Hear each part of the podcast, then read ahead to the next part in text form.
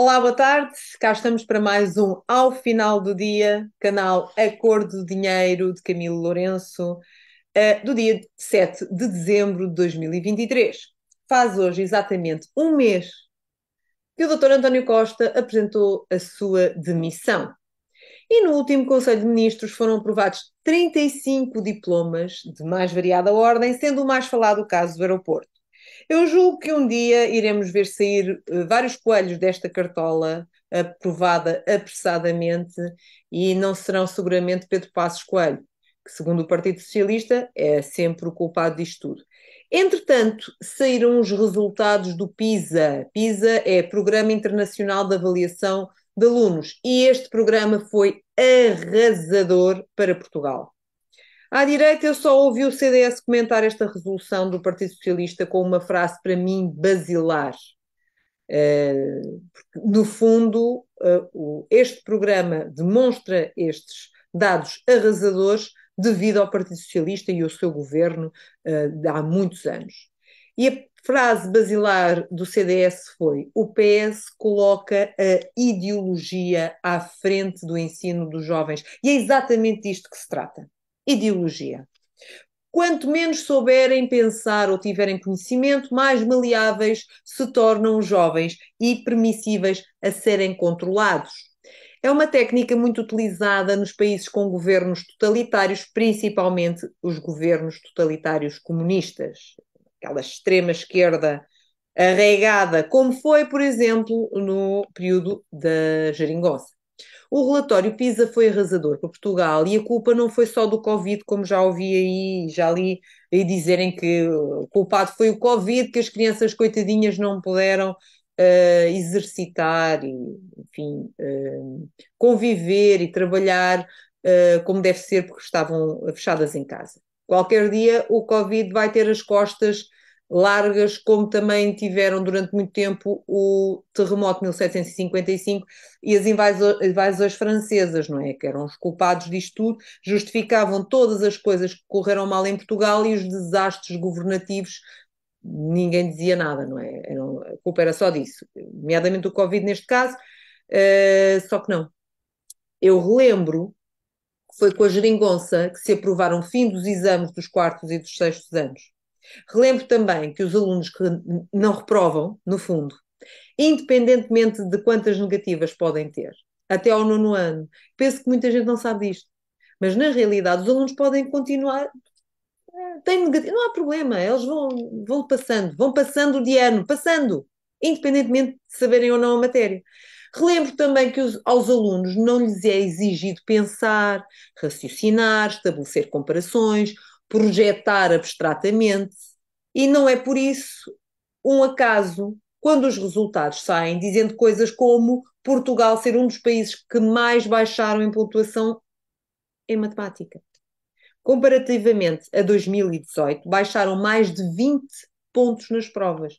E o português caiu 10. Ou seja, compreensão do que se fala ou que se lê e fazer contas façam os outros porque as gerações que vêm aí não têm a preparação básica. Alunos de 15 anos que não sabem o mínimo de matemática. O mínimo. Se calhar não é por acaso que a economia nunca foi o nosso forte e os discursos que se ouvem na Assembleia são cada vez mais pobres e incompreensíveis, não é? E a tendência é para piorar. Com estudantes assim, não vamos ter muita sorte no futuro. É, é claro, estou a ser um pouco irónica, mas na realidade isto é muito grave os alunos não têm hábitos de leitura, tudo é com facilitismos.